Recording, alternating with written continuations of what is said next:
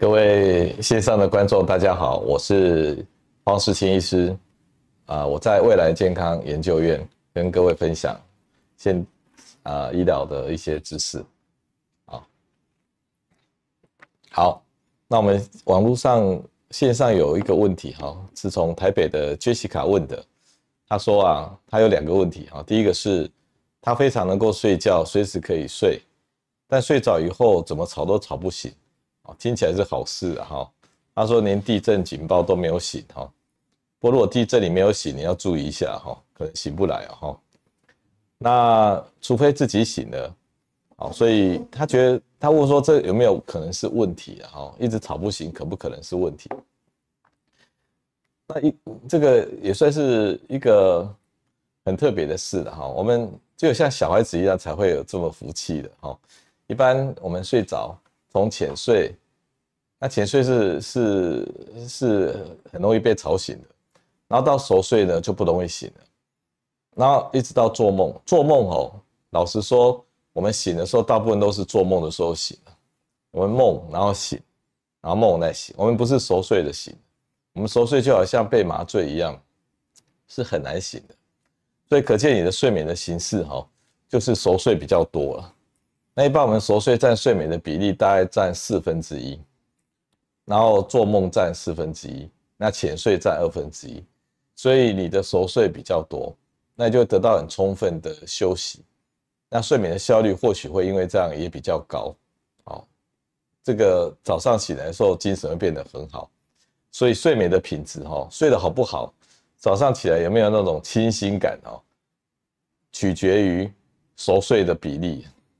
所以你算是很会睡的人，那这一点不算是病。那甚至有这有一种人哦，在地球上哦，大概四五百万人哦，然后他的基因上是有变异的，他那个变异造成呢，他睡眠效率很高。他比如说人家都要睡六个小时到九个小时啊，他真的睡三四个小时就够了，叫他睡也很难睡，那是因为他睡眠效率高。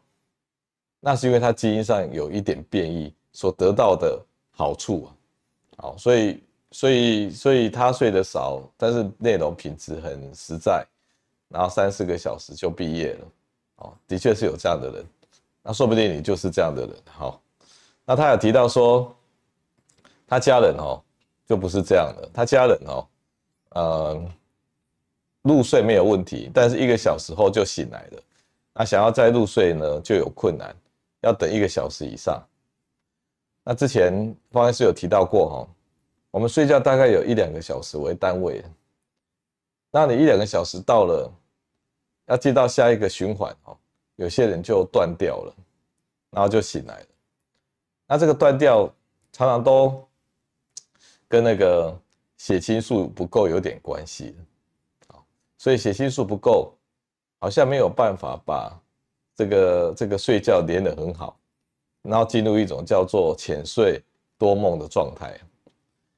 那我说睡觉哈，它是呃这个血清素管的熟睡，跟乙烯胆碱管的做梦，两个人在跳这个跳 Tango。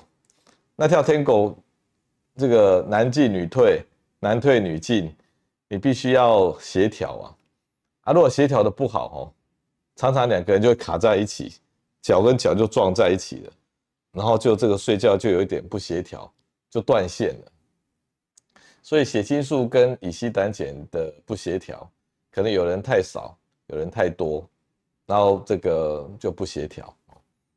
那我们比较不会去怪乙烯胆碱了，我们比较会去怪这个血清素啊，血清素没有配合好。那有时候可以用一些低剂量的血清素提升的药，然后来让它连的比较好一点。那方医师特别把它叫做夜间低血清素症候群。哦，他白天都还好好，也没有那么的焦虑忧郁，但是晚上呢，血清素给的不够。好，那之前我们都知道，像夜不宁啊、腿不宁症候群是夜间多巴胺不足啊。那这个睡得浅浅的，然后容易断掉的，然后浅睡多梦的，那叫夜间血清素不足啊。那用一点点低剂量血清素就很有用了，那就可以连得比较好一点，而不是用镇静剂安眠药，因为镇静剂安眠药哈，它是在打压那个血清素跟乙醯胆碱，整个都关掉的，它只助它只帮助浅睡啊。那我们不是说二分之一浅睡，四分之一熟睡，四分之一做梦，结果他把那个那个熟睡跟做梦都关掉了，全部变浅睡。就好像在办那个 party 啊，本来大家都在跳 Tango 啊，突然警察来了，灯光一关，哦，因为以前是不能跳舞的，你知道吗？哈，然后警察临检这样子，party 就结束了。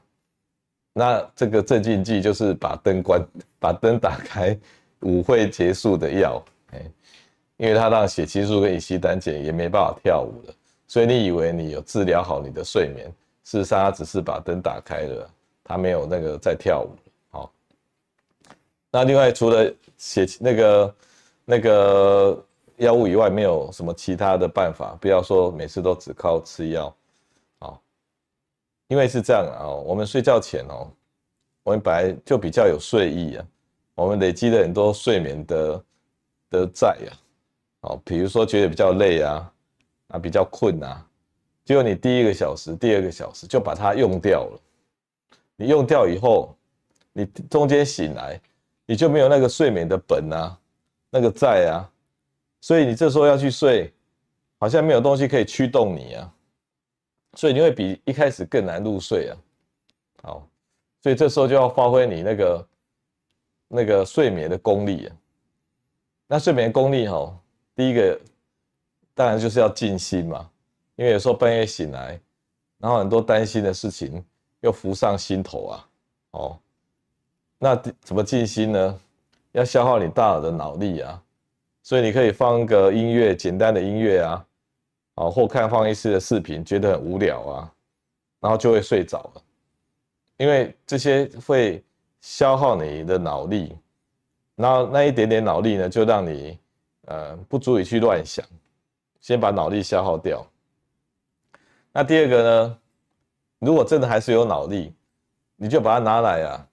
拿来用观观看，把你脑中担心的事情哦，变成画面，好像自己是导演一样，说对，我要变成这个景，那有画面感，哦，那每一次就把一个画面呢，当做是一次进攻啊，好像那个俄罗斯跟乌克兰在打仗，组织一个小队进攻，那这个进攻如果成功了，就睡了。那、如果大概过了几分钟没有成功，那你就得撤退嘛。啊，撤退之后再组织第二个画面，然后再去进攻。然后一个晚上哦，那个入睡有时候两三个画面进攻就成功了。好，这是方医师提到这个半夜醒来怎么办？哦，你如果一直一直醒来，那可能有真的有生理上的问题，因为入睡哈。困难有时候比较偏心理的，但是中间醒来的哈比较偏生理的，所以血清素的问题可以考虑。那但是你要加强你睡眠的能力，就用这种呃画面进攻法，或者是这个转移注意力的那个静音那个让自己心思比较定下来，哦，大概是这样的方法。好，那我们谢谢杰西卡的提问。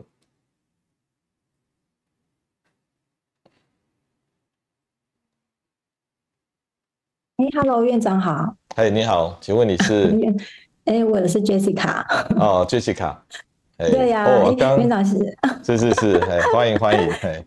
谢谢谢谢院长。其实院长这个提供刚才讲那个关的方式啊，其实除了帮助睡眠之外，我觉得有点点反馈，就是当遇到情绪哈，遇到一些。呃，比较比较严肃的话题，比较比较不好讨论的议题，然后引可能引起情绪问题的，也可以先进入到一两分钟的关，然后自己比较不会生气，然后再再让那个逻辑的脑接回来。我觉得这也是一个不错的方式，除了帮助睡眠。那那还有一个问题，就是我我想替我朋友问的一个问题，就是说他已经吃这个赞安诺大概吃了一年多的时间，然后想要慢慢把它停药。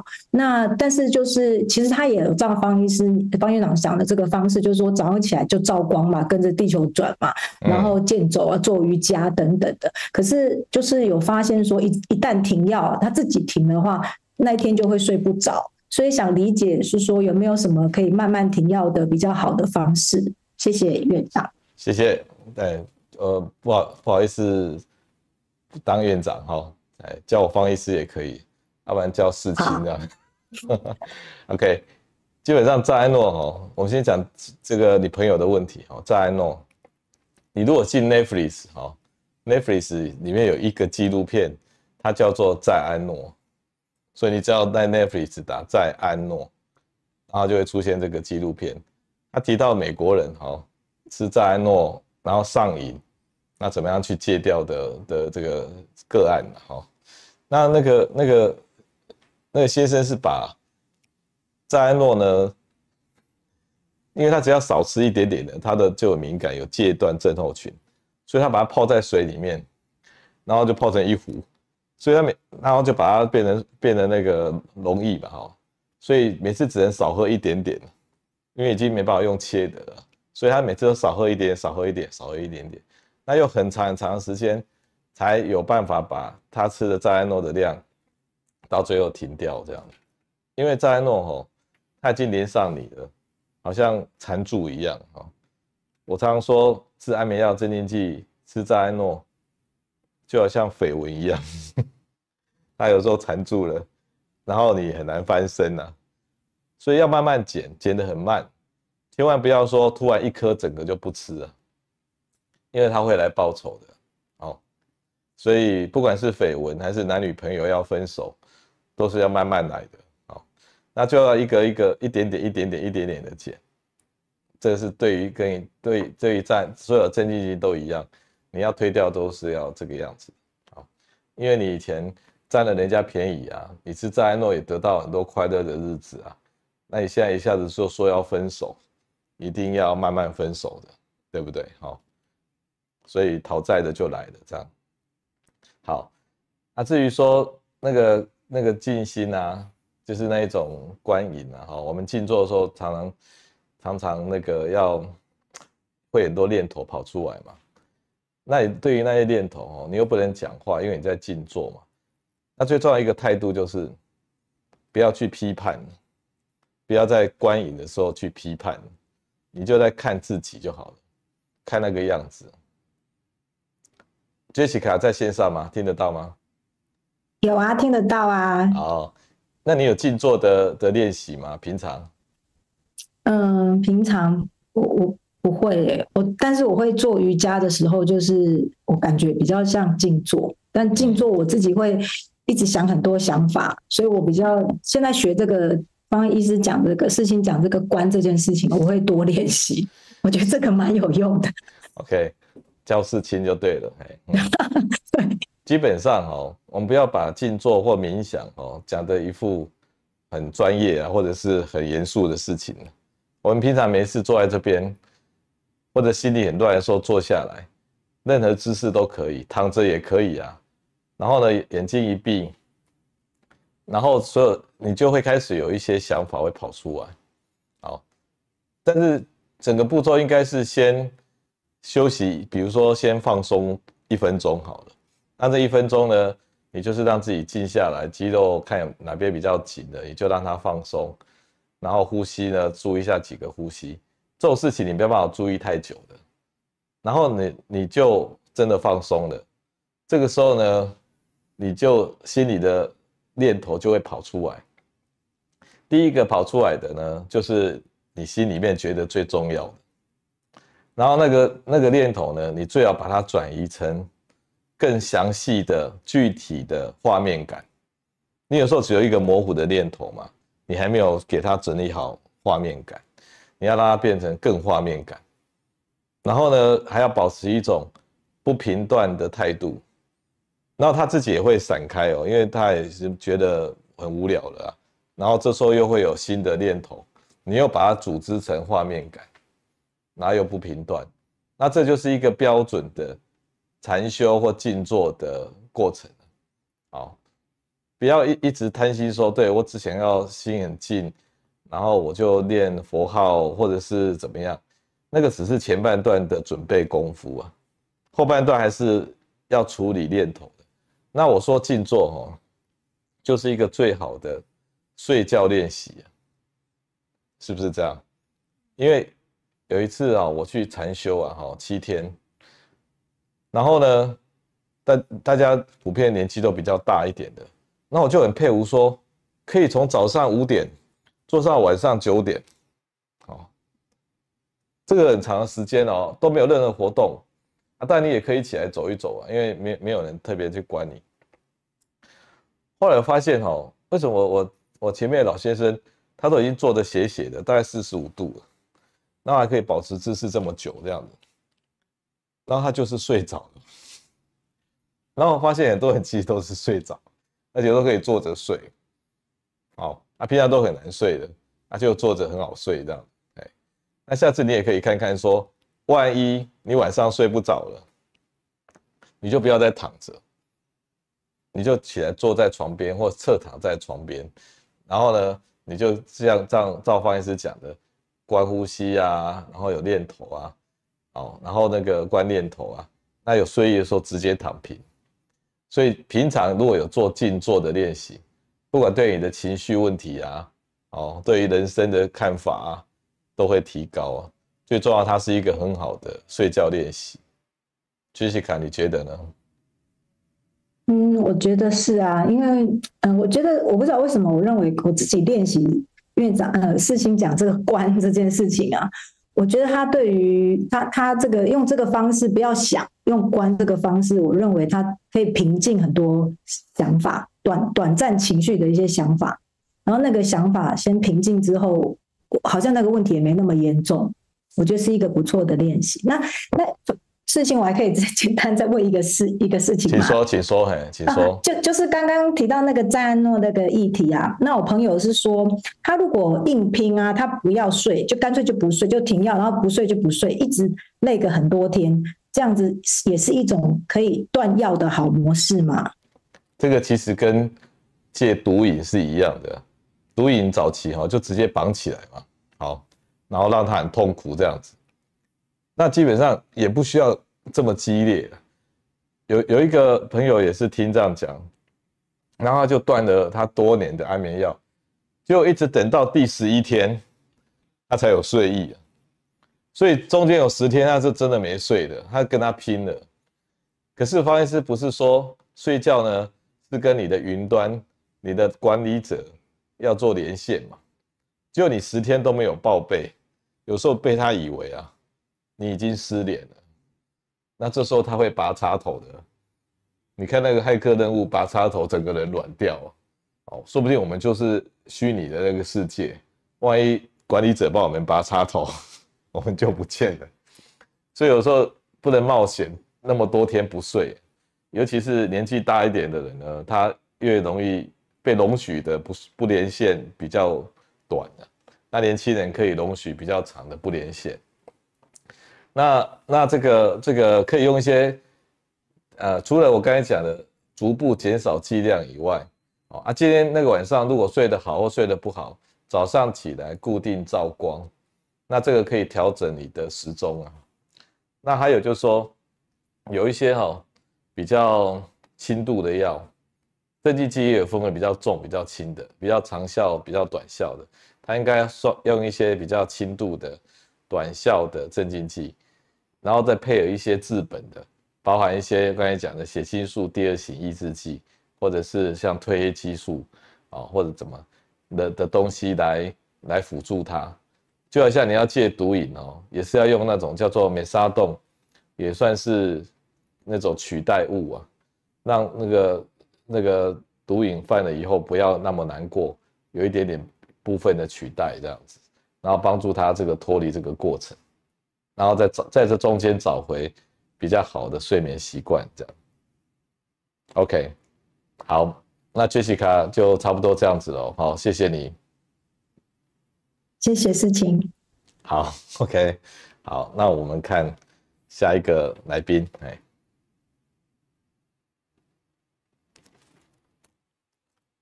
好，那有一位新北市的小那个不呃一位人士，哈，叫一心一心二用的一心这样子，哈，那他说我提过褪黑激素，但是他问两个问题，哦，需不需要长期服用？那外面买不到这样。那褪黑激素是我们大脑里面本来就会分泌的东西。那这个这个它什么时候会分泌呢？它在从暗啊从亮转暗的时候，它会分泌，从亮转暗，哦，所以所以第一个晚上他自己就会来了。那你你要给也要给给他给他一个讯息，就是你已经转暗了。所以我才说那个褪黑那个眼罩是一定要戴的。你相不相信？你半夜了哈，你半夜如果起来，然后说睡不着，那你划一下手机，光是那一一点点光啊，就让褪黑激素哈整个都躲起来了。所以所以褪黑激素是很害羞的。那你戴一个眼罩呢，让它真的暗，而且你在吃褪黑激素的时候哈，你也是要在暗的环境下吃呢，你不能亮亮的吃褪黑激素。在动物实验里面是这样，效果是不好的。你必须要同时按，那同时吃褪黑激素，所以戴个眼罩加褪黑激素才会发生效果。那需不需要长期服用？褪黑激素本身哦，它还不是拿来睡觉用的，它是我们身体里面很强的，也有可能是最强的抗氧化剂，所以它也可以让你哈保护眼睛啊，所有器官啊。那它本来的功能其实是抗氧化剂，后来才在演化上才变成帮助睡眠的。那你那什么人会减少呢？大概在中年以后到老年哦，它一直减少，可能只剩下二分之一甚至四分之一的量，他不太会制造，所以老人也不好入睡。那这个时候呢，比如说你已经六十岁以上了，你吃褪黑激素或褪黑激素刺激剂哈。就一兼二顾啊，同时来帮助你睡眠，因为你的生理上已经少，一方面呢又可以抗氧化物保养的效果。那以前的褪黑激素根本没有能力合成嘛，就从动物的大脑里面去萃取啊，那这样比较脏嘛，哦牛啊这些，它造成一些狂牛症的污染啊，啊后来就会合成的。所以如果你在以前或者是现在在在那个国外，你买到的褪黑激素。就是人工合成的真正的褪黑激素，跟我们大脑制造出来的褪黑激素是一模一样的。那有两毫克、三毫克、五毫克、什么六毫克，这个都有。那其实褪黑激素不太会中毒了。哦，简单来讲，有一点随便你吃啊，不太会中毒。那效果也很弱，因为它不是像镇静剂让你有那种饱饱满的感觉。它在线上吗？没有。然后。后来最这个日本有一个药厂出了一个叫褪黑激素刺激剂，那个药叫什么呢？叫 Rozeren，R O Z E R E N，中文叫柔速瑞，啊，温柔的柔，快速的速，然后瑞士的瑞，柔素瑞，哦，温柔快速的瑞士这样，柔素瑞，八毫克，那一般来讲吃半颗，那那它的强度哈是一般。一般那个褪黑激素的十倍，所以你看，如果八毫克一颗要四十块的，啊，如果半颗就二十块，四毫克就几乎等于是四十毫克的褪黑激素的量。你平常都买个三毫克、五毫克的，人家就等于四十毫克的的那个强度，所以这个是可以考虑的。那因为是自费的药，也可以请医生开的这个处方，那反正前后都是要自费的嘛。所以也比较不会用到健保资源，因为健保也不会给付给你，好，那这样是可以可以考虑的。那他但是你不要期待太高，说哦，我吃了这个药以后我就很有感觉，它不会让你很有感觉，但他睡觉你会觉得好像睡得稳一点，哦，然后也有抗氧化物的保养效果。比如说你最近得 COVID-19，然后呢得完之后变得很难睡，那你身体在发炎。啊，脑袋也受影响，就睡得很差。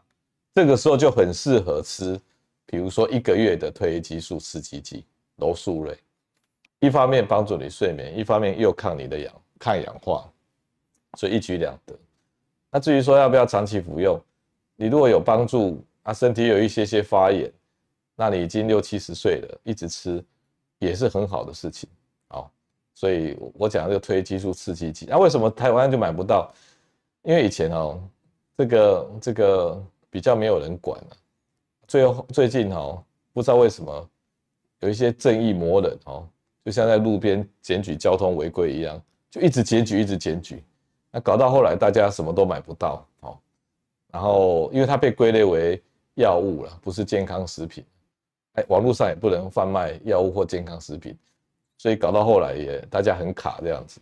那在国外，像你去美国，推激素都把摆在那个药局的，摆整排的哦，所以我们管的很多。难道我们比美国人笨吗？都会乱吃药吗？哦。所以，我们必须要像小孩子一样去管。那美国人比较长大，比较大人，那我们是小孩，所以我们要被管。哦，那一直管之后，我们就长不大了啊，好不好？好，希望有关单位看一下。OK，好，我们谢谢这个新北的一心哈。好，那我来问一些问题了哈，这个 YouTube 上的问题。还有一些题题目说，离忧是不是第二型的血清素？我不经常失眠，偶尔入睡困难，医生说这是血清素要我补充。那睡前也会吃半颗的 Lena，Kinas，Kinas 就是赞安诺啊。那我已经使用了一个月一到两次哈，然后一个月一到两次其实很 OK 啊，那个量很少啊，那是偶尔嗑一下药而已啊。那每天都吃离忧哦，OK，离忧是这样啊，它是最温和的，那个最温和的血清素的药，它是血清素回收抑制剂。我们血清素分泌出来的，然后它要被分解啊，然后我们把分解的那个酶哦给它关掉，那让它留在那个地方久一点。啊，我们也没办法关很久了，只是稍微关一下而已。所以血清素的量，它存在的时间就会比较多一点。那那个就得到血清素增加的效果，这就是血清素回收抑制剂，也就是离忧。离忧已经是在这一类型里面呢，是算最单纯、最温和的药了。那吃了以后，血清素果然高了啊，那你的心情就比较稳定啊，啊晚上血清素也会高一点啊。可是它不是血清素第二型抑制剂，那这两个有什么差别呢？血清素分泌了以后啊，它也会自己告诉自己说我已经分泌了。所以第二型抑制，第二型的血清素受体哈，就是他自己的刹车。那如果我今天把他自己告诉自己的刹车稍微关关掉，也就是第二型抑制剂这个这个作用，然后就会让血清素没有办法很告诉自己说我已经分泌了，然后它就会分泌多一点。所以用两个方法哦来让血清素多一点。那前面的那个血清素回收抑制剂哈，那个比较直接，比较暴力。血清素会提高比较多，那告诉把自己的刹车关掉，让自己分泌多一点，这个比较温和。好，那这个是回收第二血清素第二型回收抑制剂。那哪一个对睡觉比较好呢？第二种就是血清素第二型回收抑制剂对睡觉比较好，因为它提升的程度比较少一点。那方医师说血清素这个东西哈，白天是高的嘛，那到了晚上的时候它要降低啊。你才睡得着啊！如果你降不下来，就睡不着。然后在半夜它会起伏啊，它它要低，它又不能太低啊，因为它还是要有点血清素帮助熟睡啊。那现在就遇到问题了，你吃了血清素的回收抑制剂，也就像这个离忧啊、抗忧郁症的药啊，有时候呢它提高血清素哈，提高的太多了，所以造成了影响睡觉。那有些人呢刚刚好。所以有一半的人呢，吃吃忧郁症的药哈，睡觉前吃，干扰睡眠；有一半的人呢，改善睡眠。所以不晓得你是哪一半呢？哦，如果你可以改善睡眠的，你你就是赚到啊！啊，如果如果影响睡眠的，你就要拿来早上吃啊，因为它提升太多了。哦，那至于血清素第二型抑制剂，它提升的就刚刚好，那它不会。他没有，他比较没有强到说去去直接对付忧郁症、焦虑症，但是来来对付睡眠哦，看起来是刚好。不过如果你吃的很大剂量，你也是可以对抗忧郁症的。所以这样子讲好了，哦，吃抗忧郁症的药，血清素的那个回收抑制剂，像离忧、像千忧解、百忧解，它的主力其实是放在大量提升血清素，然后来调整你的焦虑、忧郁的本质问题。至于血清素回收第这个血清素第二型抑制剂，像美舒郁定啊，哦，像那个那个 TCA 药啊，或者是瑞莫龙啊、凡多散啊，这些呢，它提升血清素没那么多，刚好拿来熟睡，刚好拿来熟睡啊。所以你看你自己是是不是会干扰睡眠啊？如果会，就拿来早上吃；如果帮助睡眠，你就睡觉前吃。至于偶尔吃半颗的赞安诺，那也是非常 OK 的事情啊，那个不用担心。那另外它也有夜不宁的状况，有吃一个镇静剂，那也是一个月一两次。那这个这个药是什么药呢？哈，这个药也是一个镇静剂，但这个药一直赋予特殊的镇静剂，那个叫利福泉。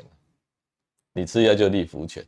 那这个药呢，它他被认为啊，被很多医生或医界认为说，好像对于夜不宁、腿不宁哦，有多有有比较特殊的效果，比一般的镇静剂而言。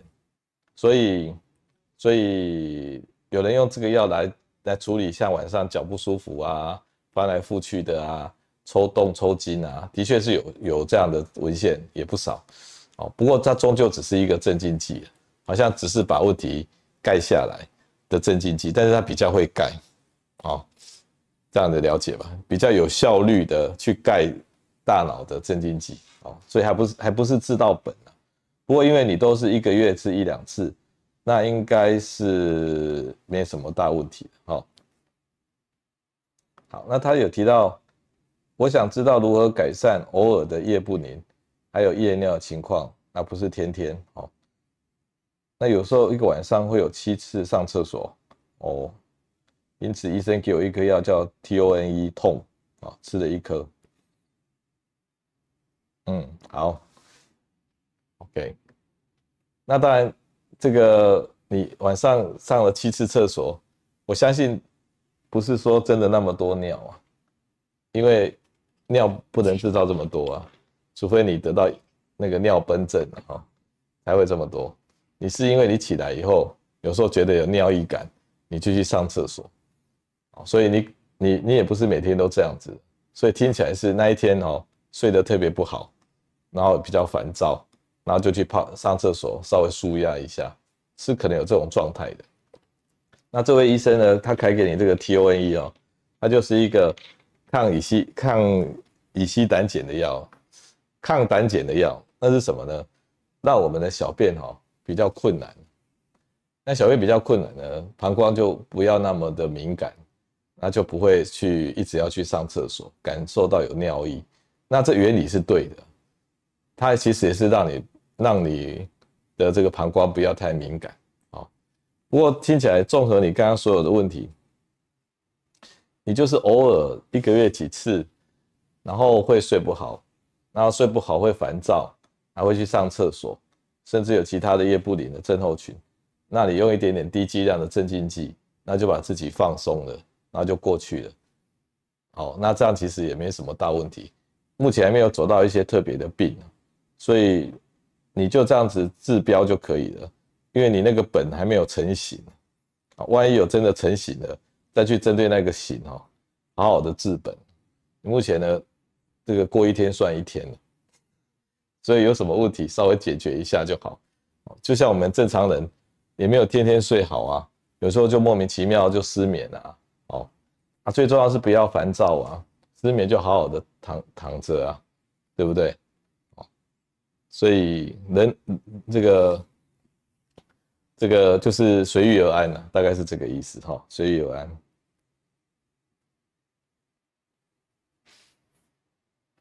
好。那你有继续提到说，如果偶尔夜不宁是多巴胺不够，那没有对的治疗，会不会以后变成帕金森氏症？好，那我们来解释这个问题，就是说，你晚上多巴胺不够，那会不会以后整个多巴胺都不够，那变成帕金森氏症啊？那的确是有可能的，但没有那么的直接。夜不宁或腿不宁症候群，不是帕金森氏症的前兆啊，不是说你今天是这样，那你以后就会得到帕金森氏症。我们用一个工厂的角度看，哦，你会这么年轻就开始夜不宁、腿不宁，你晚上多巴胺比较低，那是因为你这个工厂哦，制造多巴胺的工厂比较不够。比较不够，它的效率比较低，它不是工厂收起来的，也不是坏掉了，是工工厂制造多巴胺效率低，那白天拿来用，然后就已经用完了，然后晚上的要用就用不够，这个概念有点像什么呢？像小时候啊，哦，比如说郭阳小时候很皮，就乱乱跑乱玩，他那一天特别嗨，那到了晚上呢？他就百病丛生了，比如说他就睡不好，然后从床上滚到床尾，哦，床头床尾在滚，然后奇奇怪怪不舒服，然后还半夜惊醒之类的，一大堆晚上的表现。为什么呢？因为那个小小朋友啊，他白天就已经把他的多巴胺用掉一大堆了，即使他他的工厂是很够的，就嗨过头，你知道吗？就到晚上啊就不够用了。然后多巴胺不足症候群就跑出来了，那大脑在睡觉的时候找不到他的身体，然后就滚来滚去磨牙，然后甚至做梦，然后什么奇奇怪怪的动作都跑出来，好，因为它用掉了。很多人都有这个问题哦，太累太忙，晚上就乱七八糟。好，那有一种病叫做猝睡症啊，就是说它是这种病是它的多那个那个。那个细胞叫食欲素，哈，吃东西的食欲，食欲素细胞，当然不是管食欲的，是管我们精神的。那这种猝睡症什么时候会猝睡呢？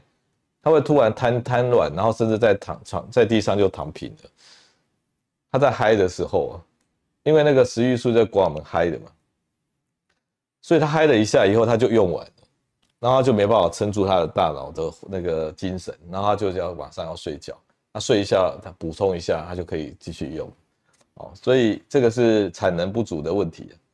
但是巴金森氏症不是一样，巴金森有点像这个大陆最近那个被断那个供应链啊，整个工厂是搬走的，他是人也遣遣散了，工厂机器也收了，哦，大家都不见了。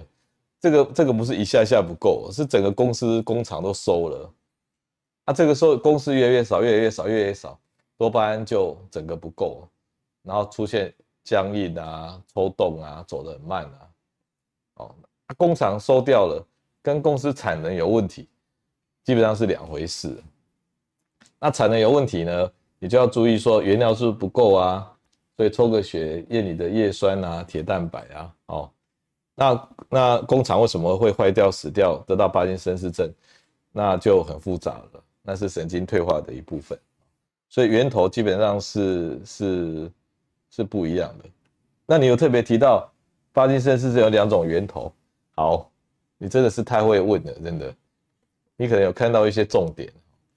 我们说是那个工厂收掉了哈，因为它哈它被破坏，它被这些垃圾蛋白东西破坏。好，目前是这样讲法嘛？神经退化是因为有垃圾蛋白在那边堆积，把它搞脏搞臭了。哦那垃圾蛋白从哪里来的？一个是从神经的下面来的，也就是像我这个这个从那个我们周边的神经，像我们肠子啊，有那个迷走神经。迷走神经呢，肠子本身在发炎，然后迷走神经上面就很多，肠子上面的表面的神经就很多垃圾蛋白，那沿着迷走神经会上来，然后就在我们的脑干堆积，所以它是它的周边哦发炎。然后把垃圾送到这个脑干的，那脑干上面刚好是多巴胺的工厂，那就被它影响了。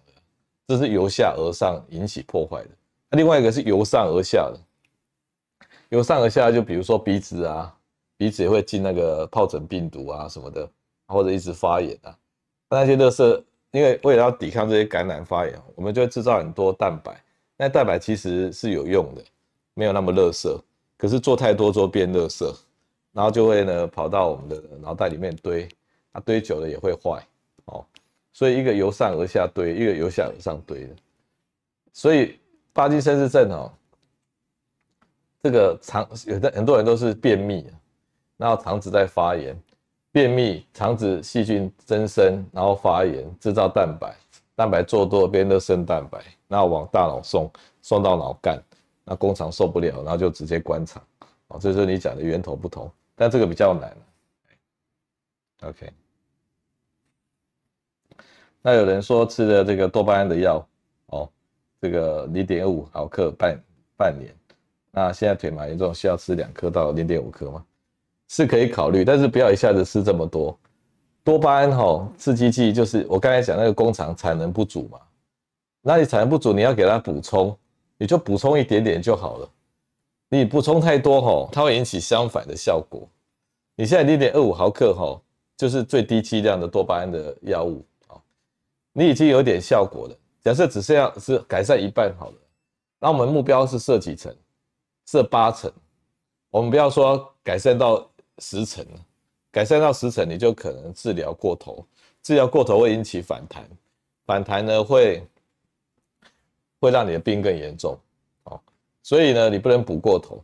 所以你现在零点五毫克吃一颗啊，得到部分效果，你希望更好，那你不如再多个半颗吧。所以变成零点五毫克一颗半，你不要一次吃到两颗，吃太多的话呢，你就会啊怎么样？这个由由由盛转衰，就会得到相反的的的问题，相反的效果。好，那刚刚又提到那位那个伊本小姐哈，她说晚上这个小便的问题，医生有开一个叫做贝米伽，那这个药其实也是安定安抚你的膀胱的。跟你之前开的伊米普拉敏就痛那个药一样，它都是要安抚你的膀胱啊，那你膀胱不要那么的敏感。可是哈，你要问你自己，你是整天膀胱都敏感的，还是只有晚上敏感？好，那晚上是常常去上厕所，是尿很多吗？还是每次尿都只有一点点？如果你你你去了四五次，然后每次尿很多，那你就要考虑。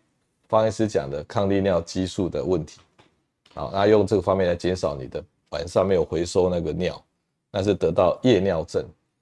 那你现在所有吃的药哦，都是膀胱过动症。啊，膀胱过动症它可能它是不分早晚的，就变成你白天其实也是敏感。所以首先第一个问题就是，你到底是不是整天膀胱都敏感，还是说只有晚上敏感？啊，晚上尿多。那这个如果是整天都敏感的，那你要考虑的就是这一类的药是没有错。哦，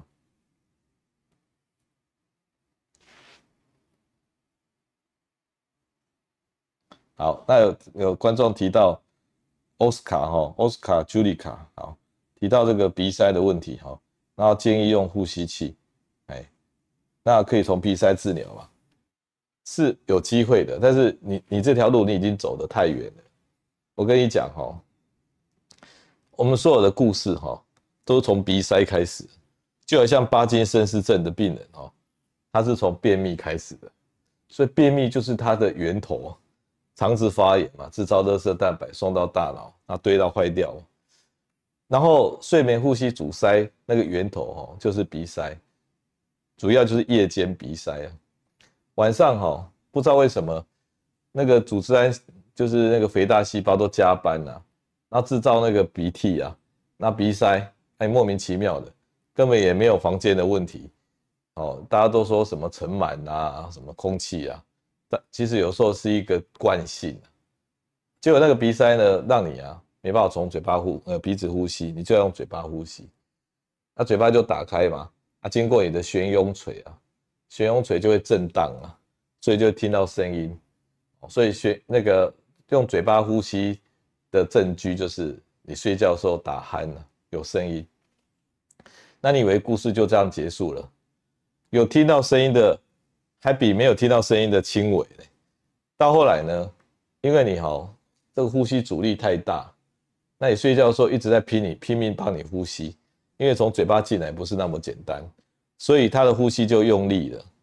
用力久了以后，你的呼吸中枢啊，它就偷懒，所以他就不太呼吸了，所以你这呼吸的力道就有点衰竭，那到最后你就暂停了，所以这叫睡眠呼吸阻碍或者阻塞症候群。到这个阶段哈，你就开始会有一分钟不呼吸，然后血氧会掉，那突然呢，脑袋就觉得有危机，然后就大力的呼吸。他大力呼吸又会换气过头，然后他就不呼吸，进入恶性的循环。所以为什么医生说你要戴正压呼吸器？他是直接把你的喉咙哦，用一个正压，就是从鼻子这边然后把它撑开了。刚刚鼻子不通嘛，用压力把它撑开。那这个已经是亡羊补牢了。那要怎么办呢？你最好还是用一段正压呼吸器。然后慢慢的，你的睡眠的呼吸中枢哦，不要那么累，不要那么辛苦。然后接下来呢，等到他休息够了，以后比较有本钱了，好，你还是要回来治疗你的鼻塞。那如果你还没有到那个睡眠呼吸阻碍，你就只有打鼾，那怎么办？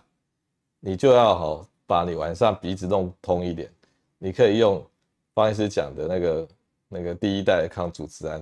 那其实也不要那么强迫说一定要用第一代的，用第几代都可以的，因为抗组织胺都能够关掉你的鼻子，但是第一代的哈比较便宜，比较贱，它有抗胆碱的效果，甚至有时候还合并一些木麻黄素，那都会让你鼻子黏膜更干。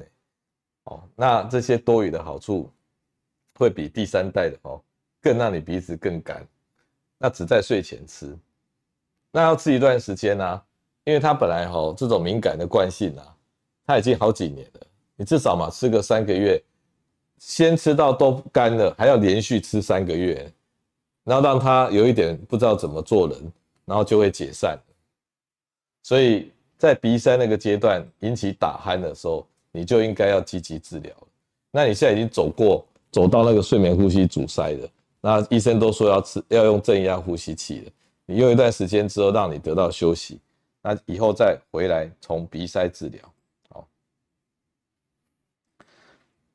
然后也有人提到都有睡眠品质的问题，哈，妈妈七十六岁了，入睡困难，且睡多梦，长期服用安眠药，还是没办法好好睡觉，白天也不会想睡，虽然很累，大脑都没办法平静，胡思乱想，好，OK，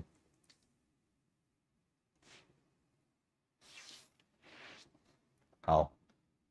OK，睡不好，然后精神差，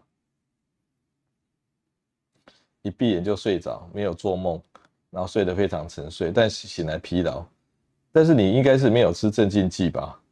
你会睡得这么熟，但是又说醒来很疲倦，哦，没有充饱，整天都有脑雾的感觉。OK，好，首先哦，我们要睡得觉得睡得很饱，然后隔天很有精神。最重要的就是要熟睡，而不是浅睡。那你如果吃安眠药，看起来在睡的哦，都是一堆浅睡。那真正的熟睡是增加还是减少？说既然那么多浅睡，应该会争取到一些熟睡嘛。相反，你吃安眠药以后，你熟睡的量比你不吃安眠药还要差，所以它剥夺你的熟睡，给你一大堆浅睡。好所以吃安眠药的人呢，他怎么睡都觉得很累，还没有睡醒，因为他的睡觉内容是浅睡的，没有熟睡的，所以慢慢的还是要回到我，方医师讲的，像你妈妈这样安眠药吃，呃吃的越来越没效了，啊，整天呢都没有睡着，那第一个把安眠药要一一边慢慢的减，一边要给他一些治本的药，哦，就是增加一点血清素的药。说不定妈妈也是有焦虑的问题啊，对不对？哦，所以她晚上一直乱想，白天也在乱想，所以要给她一点血清素的药，刚好处理她情绪跟睡眠的问题啊。那像这种这种哦，有一种退化型的失眠哦，方医师之前也讲过，大脑的食欲素不够，那整天呢就度孤，还真正叫他睡觉睡不熟，他不睡觉拼命度孤，那白天就是这样。那晚上也是这样，哦，都是睡一下醒来，睡一下醒来，睡一下醒来，他都睡不熟。那这种就是他大脑的那个睡眠的细胞啊，食欲素细胞不够了。那最近有一种很厉害的药，就是食欲素细胞的那个一个算是抑制剂哈，安定的药。那它针对这种退化型失眠用的。那用了以后呢，睡眠的内容整个都提高，所以他的熟睡也提高，然后他的做梦期也提高，那是简直是神药嘛，哦，叫做达胃眠呐，很红的药，但不太敢宣传，因为怕太红。那那种药呢，睡眠内容提高是有助于啊，这种退化型的老人呢，他大脑开始失智啊，记忆力不好啊，哦，他既然可以熟睡，他就可以洗脑啊。然后他可以做梦，他就可以跟老天爷连线啊，那整个人就会变得好啊，哦，所以有这种神奇的药，比那个安眠药可能好一千倍、一万倍，哦，所以大家要考虑。然后有一个叫 Demi Demi Mo，他说如果服用多巴胺刺激剂一段时间，晚上手脚放电症状消除了，是否可以立即停药，还是需要慢慢减药？OK。那当然，有时候我们工厂不好，我们总是稍微帮忙一下嘛，来救援的嘛。那你工厂还是要自立自强啊。那你你你抽了血，发现你的叶酸跟铁蛋白都够的，好，原料是够的，好，吃的药呢也有效，那工厂也出货量也正常，好，晚上也够了。那这时候可不可以撤退这个救援呢？这个就要看一看啊，因为别人组了一个团队来帮你。啊，公司果然走上轨道，啊，到底是真的走上轨道，还是假的呢？那你就把药退了嘛。比如说你吃了三个月、半年，你就没有症状了，你就把药减了、退了，直接退了，就有在观察自己有没有够够力啊，就发现你的症状哦，一点一滴又跑回来，那代表你自己根本没有努力啊。那怎么办？就再把药吃回去。那把药吃回去要吃比较够，还是跟以前一样，还是比以前少？你觉得呢，乌娜？吃的比以前，吃一样。吃一样哈，因为以前吃这样是 OK 嘛，啊一退它就不行嘛，对不对？好，那方医师的解答是吃比以前哈再少一点点，也就是说哈，我们要在撤退之前呢，我们要看公司有没有本事。公司可能已经有一点本事了，但是他没有一百分的本事，他可能有六十分的本事。所以之前如果我给他吃一颗，那我这次就给他吃四分之三颗或半颗，然后他也 OK，因为他有五十分的本事。好，然后总之啊，你不能够把自己治疗的满满的，这样他就会失去练习的机会。你一个人生病了哦。你有时候用药物哦，是去带他的，带而已，因为我们身体是有机的嘛，你稍微带一下哦，它会跟上。那你不要完全取代，你不要完全取代，你完全取代它就不做事了，它就偷懒。好，所以我们治疗的标的物哈，不要说到完全好，留个一两层哦，这是最完美的状态。好，那有一位线上的吗？不是一个吴先生哦，他说焦虑恐慌症是不是也是血清素不足？原理上是这个样子啊。之前有提过恐慌症嘛？恐慌症只是焦虑症里面更生理上的表现。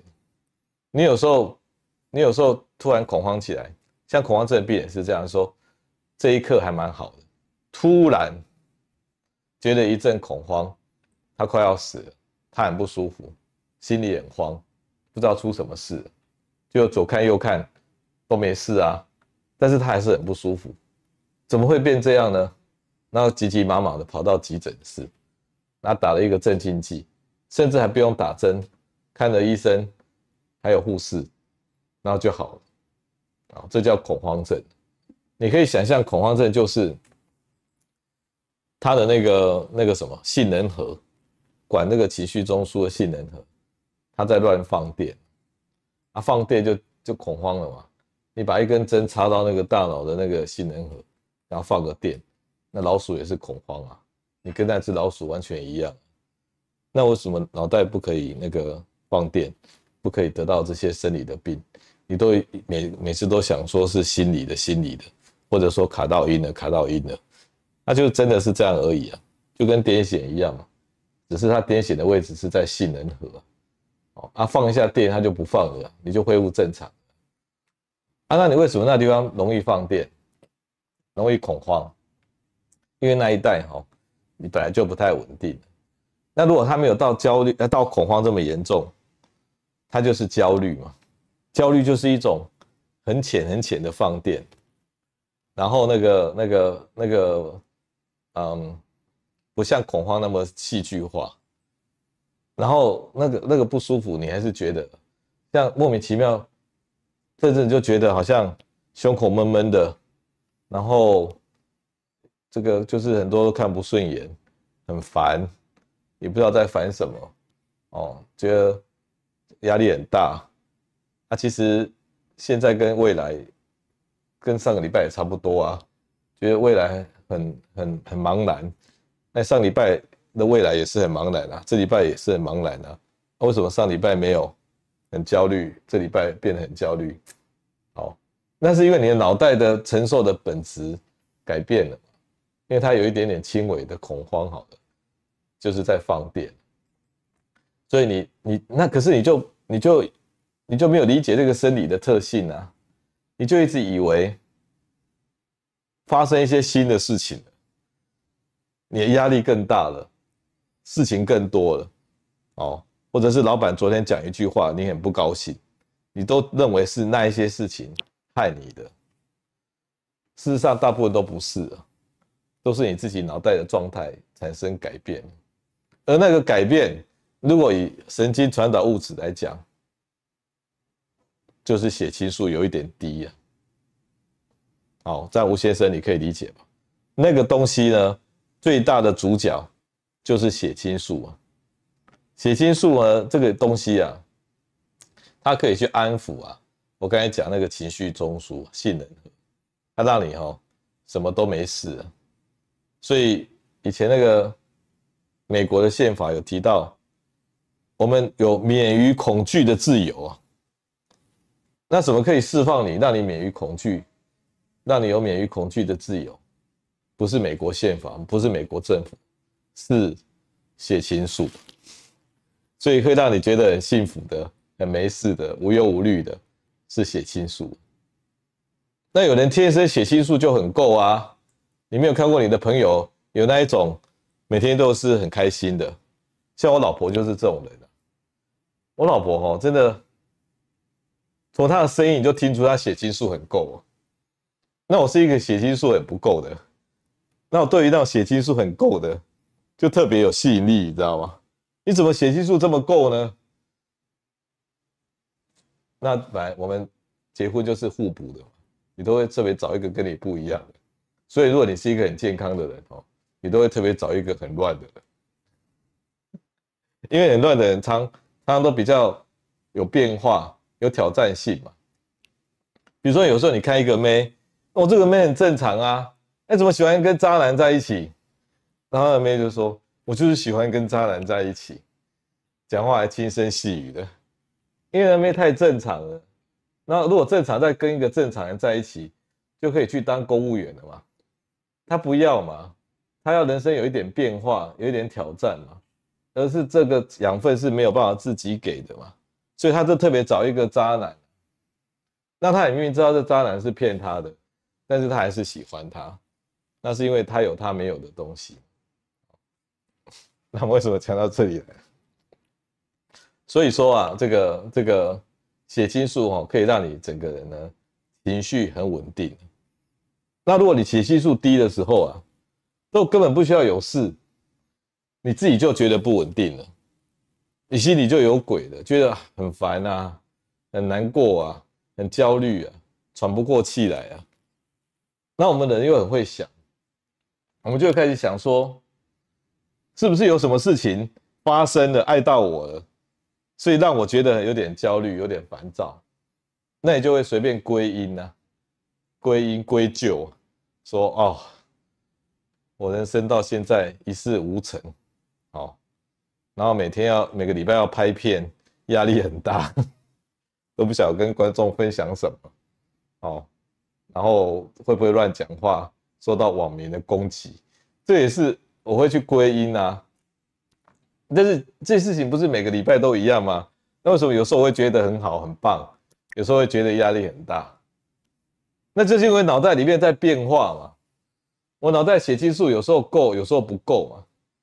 那有人的水平是偏低的，然后就在那边换；那有人水平是高的嘛，所以他永远都很 OK 嘛。啊，我们永远都有点不 OK 嘛。